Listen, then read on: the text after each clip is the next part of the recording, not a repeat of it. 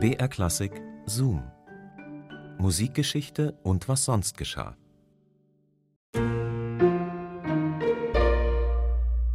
Ein Promi, irgendein großer Star, jemand, der sich krass engagiert, sozial zum Beispiel, oder die eigenen Eltern. Irgendein Vorbild hat doch eigentlich jeder von uns. Genau, heute geht es um Vorbilder, aber erstmal hallo und herzlich willkommen zu unserem Podcast Zoom Musikgeschichte und was sonst geschah. Hier bekommt ihr spannende Anekdoten und Geschichten aus der Welt der klassischen Musik und jede Woche picken wir eine neue Folge für euch raus aus dem Radioarchiv von BR Classic. Ich bin Christine und heute erfahren wir, wie der Geiger Niccolo Paganini für Franz Liszt zum großen Vorbild wurde. Paganini war schon Star, als er noch lebte und manche haben ihm vorgeworfen, er hätte sich mit dem Teufel zusammengetan denn seine Kompositionen, die waren einfach unspielbar schwer. Und 1832, da hat Paganini ein Konzert gegeben in Paris und da saß auch Franz Liszt mit im Publikum. Und der war so beeindruckt von Paganini, dem Teufelsgeiger, und von dieser dämonischen Aura, die ihn umgab, dass er die Solokapricen für Violine umgeschrieben hat, für Klavier. Und diese Transkriptionen, die zählen heute wiederum unter den Pianistinnen und Pianisten zu den virtuosesten Klavierstücken überhaupt. Franz Liszt wurde quasi durch Paganini zum Paganini unter den Pianisten, ein Klaviertitan. Doch der Weg dahin, der war nicht immer einfach. Die Reise war lang, ziemlich lang. Am 20. September 1823 verließ der zwölfjährige Franz Liszt mit Vater und Mutter die Heimat Wien. Das Ziel? Neuer Wohnort Paris.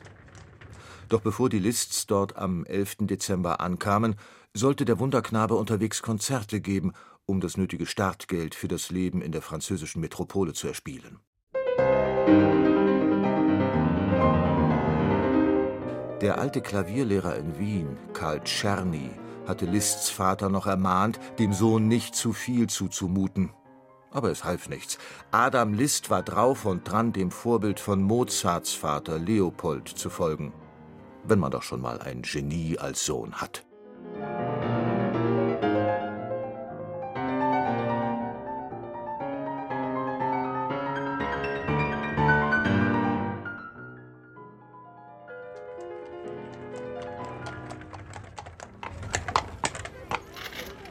Und dann das. Die vom Vater geplante Aufnahme seines Jungen ins Pariser Konservatorium schlägt fehl, obwohl man ein Empfehlungsschreiben des Fürsten von Metternich in der Tasche hat. Seit Franz mit neun Jahren zum ersten Mal auftrat, galt er als Wunderkind am Klavier.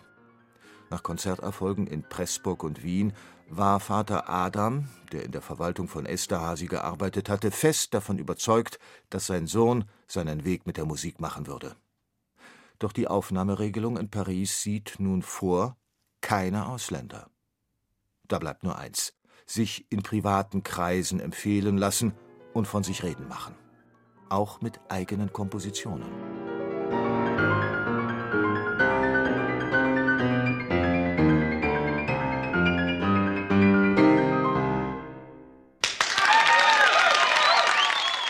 Rasch macht sich der junge Franz Liszt beim Pariser Publikum einen Namen als Le Petit Liszt. Statt ihm eine allmähliche berufliche Entwicklung zu gönnen, kann es dem Vater mit dem Ruhm nicht schnell genug gehen. Der 13-Jährige soll mit Hilfe seines Lehrers Ferdinando Paer eine Oper komponieren. Doch der Einakter Don Sanche oder das Liebesschloss, uraufgeführt am 17. Oktober 1825, wird nach kurzer Laufzeit vom Spielplan der Grand Opera genommen. Nun sucht der Vater das Renommee des Sohnes zu mehren mit Konzertreisen durch ganz Europa. Nichts für seinen Sohn, wie der später schreiben wird. Ich hätte alles in der Welt lieber sein mögen als Musiker im Solde großer Herren, patronisiert und bezahlt von ihnen wie ein Jongleur oder wie der weise Hund Munito. 1827 stirbt der Vater. Franz Liszt ist am Boden. Erst recht, als für den 18-Jährigen seine erste Beziehung zu Caroline de Saint-Cric scheitert. Doch die Mutter, mit der Liszt nun allein in Paris lebt, ist weniger streng als der Vater. Während der Revolutionswirren 1830 studiert Franz Liszt Philosophie, besucht Vorträge der sozialistisch gesinnten Saint-Simonisten und skizziert eine Revolutionssymphonie. Er spielt wieder in den Salons und lässt sich feiern. Doch die Kollegen und Kritiker halten wenig von ihm. In den Gazetten kann er lesen, dass Heinrich Heines Vorliebe dem Pianisten Frédéric Chopin gilt. Und der, kaum dass er neuerdings in Paris lebt, schreibt am 12. Dezember 1831 an einen Freund: Du glaubst nicht, wie neugierig ich auf Herz, Liszt, Hiller und so weiter war. All das sind Nullen. Doch dann passiert etwas, was im Leben des 20-jährigen Liszt alles über den Haufen wirft. Er erlebt in der Pariser Grand Opera ein Konzert von Niccolò Paganini.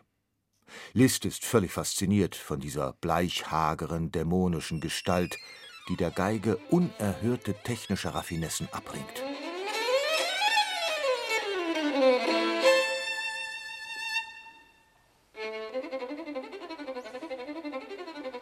Welche Leiden, welch Elend, welche Qual in diesen vier Seiten schreibt Franz Liszt an einen Freund und probiert mit aberwitzigen Sprüngen, gehämmerten Oktavgängen und Glissandi das auf der Violine gehörte mit dem Klavier nachzuahmen.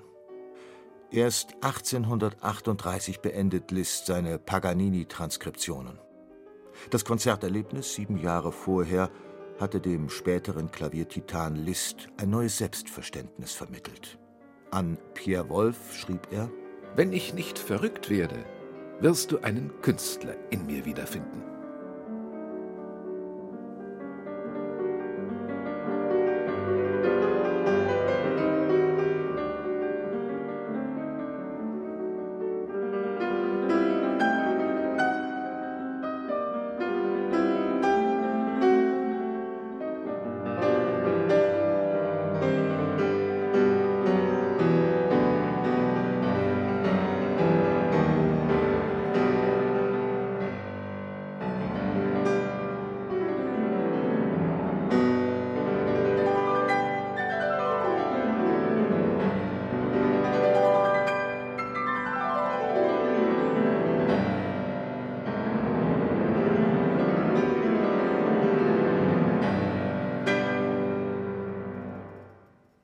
Paganini als Vorbild für Franz Liszt. Ulrich Müller-Arnsberg hat sich für uns hineingezoomt in diese Geschichte. Zoom, Musikgeschichte und was sonst geschah gibt's immer samstags neu in der ARD-Audiothek und natürlich überall, wo es Podcasts gibt. Und wir freuen uns, wenn ihr uns ein Abo dalasst. Nächste Woche geht es dann um Giovanni Battista Martini. Der lebte als Mönch im Orden der Franziskaner, ziemlich zurückgezogen hinter den Klostermauern in Bologna. Und trotzdem ist er für die Musikgeschichte ziemlich bedeutend. Er war nämlich Kompositionslehrer unter anderem von Wolfgang Amadeus Mozart und auch von Johann Christian Bach, dem jüngsten der Bach-Söhne. Doch was das alles mit Schokolade zu tun hat? Padre Martini, meine ergebenste Verneigung. Deo soli gratias. Lieber Bach, wollen wir diese Förmlichkeiten nicht unterlassen? Zeigen Sie, was Sie mir mitgebracht haben. Ne tempus perdamus. Lassen Sie sehen. Laudate puri Dominum in G-Dur. Hm, der Satz sieht gut geführt aus. Ja, er hat eine gründliche Arbeit bewerkstelligt und einiges offensichtlich verstanden. Bei Zeiten geht ihm das Temperament durch. Dann schreibt er riskant, ein andermal setzt er die Töne mit einer Würde, als wäre er im ehrwürdigen Alter seines Vaters. Suche er weiterhin unbeirrt die Musik, die in ihm sprechen will, und verbinde er sie anschließend maßvoll mit den Regeln des Kontrapunkts. Und nun geht er wieder.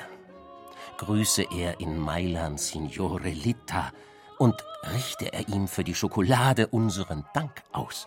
Der Konvent hat sich sehr über deren Vorzüglichkeit gefreut. Nächste Woche also mehr über Johann Christian Bach, über Giovanni Battista Martini und ein bisschen auch über Schokolade. Holt euch doch einfach ein Stück und hört rein. Bis dahin macht's gut, eure Christine.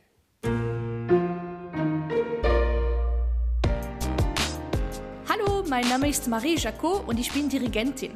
Hi, ich bin Miriam Belte und ich bin Bahnrad-Olympiasiegerin. Zusammen machen wir den Podcast Dein Weg, dein Ziel. Wir sprechen über Teamwork, Ausrüstung, Disziplin und das Erreichen von Zielen. Hören könnt ihr den Podcast Dein Weg, dein Ziel in der ARD-Audiothek und überall, wo es Podcasts gibt. Dein Weg, dein Ziel. Präsentiert von BR Klassik.